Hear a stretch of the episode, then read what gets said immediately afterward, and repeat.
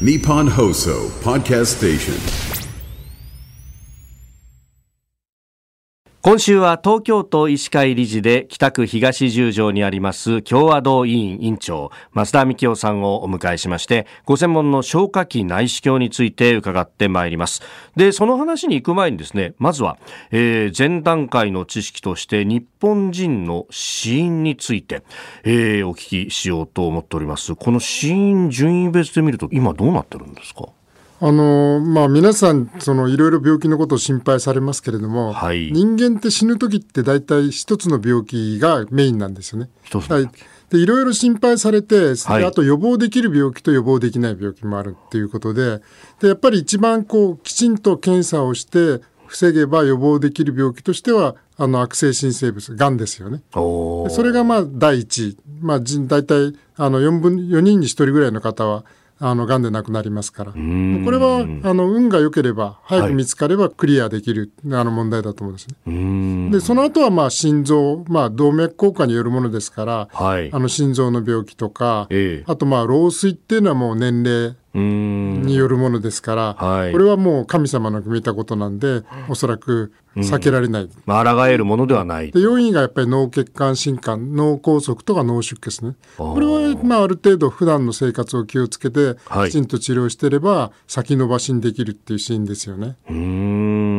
で、まあ、この内視鏡ということになると、まあ、やっぱり悪性新生物、がんというところですけれども、まあ、いろんな部位にできると、まあ、いろんなこうね、何々がんって聞くと思うんですけれども、これ、死亡者数で見ると何がんが多いんですか？まあ、だあのやっぱり男性では肺がんですよね。それで女性では大腸がん。でまああの一般的にあの男性も肺がん大腸がん胃がんの順、はい、女性の場合は大腸がん肺がん膵臓がんっていう順番になりますね。うんそうすると、まあ、男性で2位女性で1位大腸がんっていうのは、ね、よくやっぱ多いんだなと。でここの部分っていうのは検診がこうかなり存在感を示せる部分ですか？そうですねあのやっぱりがんの検診ってまあいろんな種類がありますけれども、はい、まあ、まずその検査で早く見つけられるかどうか。うんでまあ膵臓がんとか肺がんは見つかった時に、はい、見つけられるようになった時にすでに手遅れっていう可能性は結構高いんですよね。それと比べてまあ食道がん胃がん大腸がんは、はい、あのきちんと、まあ、内視鏡検査を受ければ助かるうちに見つかる。でまあ逆の言い方をすれば症状が出てからだと手遅れのことが多いわけですよね。だか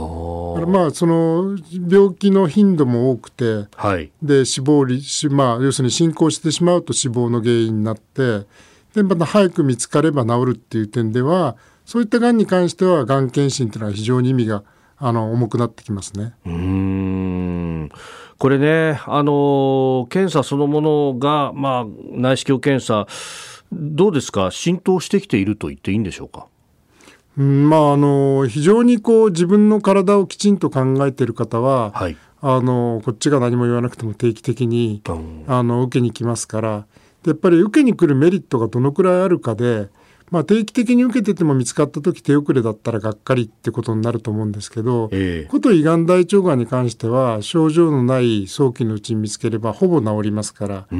いった意味では2年に1回とか3年に1回検査を受けることによって、はいあの少なくともがんにはなるかもしれないけどがんでは死なないわけですよね。